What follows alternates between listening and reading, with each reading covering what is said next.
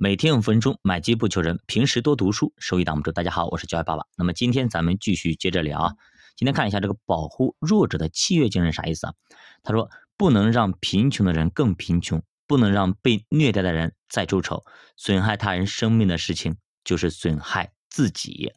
犹太人特有的思维就是啊，他们的契约思想，人和上帝之间是有个约定的，人和人之间也有契约，即使在结婚的情况下。新郎也要给新娘一份结婚契约书。保护弱者主要体现在《塔木德经》对于雇佣条件的解释上。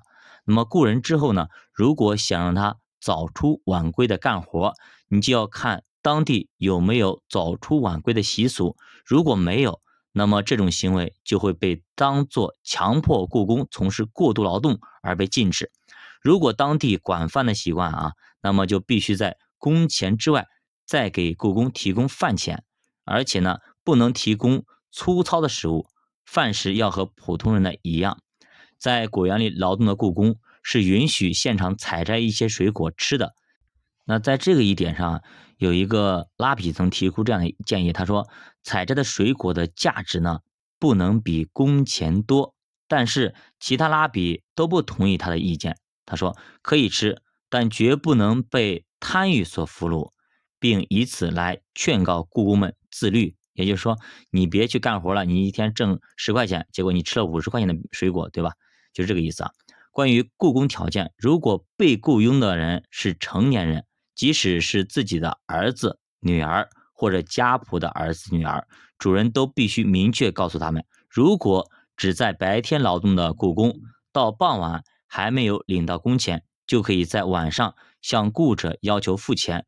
如果是做晚工的话啊，就可以在第二天早上要求付钱。同理，按周、按月、按年雇佣的情况也是这样。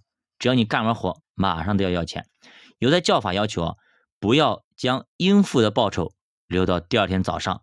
这不仅仅是对人，对家畜和农具的借用也同样适用。如果收到支付的报酬的请求，必须立刻执行。只是在没有付款请求的情况下，延期支付。是被允许的，就是说你给老板要钱了，老板马上要给你，这是一个必须的要求。那么都说犹太人小气啊，其实他们的小气反过来也是安全的经营之道。那么如果啊在犹太人的企业里边你干活就职，你就不要期望得到特别丰厚的待遇。不过首先你会得到保障普通人生活水平的待遇，不会被拖欠工资。你如果想把大把大把钱去赚钱，只能靠拥有自己的事业。自己当自己的老板，有汗水就有回报，这是犹太人三千年以来的信念。民以食为天，我们能用全部的辛劳换来幸福，这也是上帝的恩赐。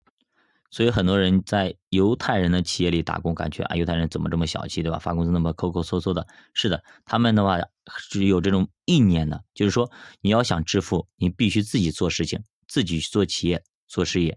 如果你只是给别人去打工，那肯定是不行的。就跟我们前一段时间，对吧？打工不可能就打工的，这辈子是吧？从监狱里出来那个偷电瓶车的那哥们儿。所以说呢，我们做任何事情要有原则，这个原则就是原则，是不能随便去更改的。那为什么有些人老是去耍那种小机灵，老是去更改呢？短期可能会获得一些利益，但是长期来看，这些人走不很远，也走不很大的富有。好的，那教爸读书陪你一起慢慢变富。如果你对投资感兴趣，可以点击主播头像关注主播新米团，跟主播一起探讨投资智慧。昨天我们新米团说一下，说了一下最近我们到底该如何去何从？这么一个行情之下，我们是该走还是该留？哪些是可以买的基金？哪些是可以买的指数？我们在节目里都有讲，大家可以去看一下。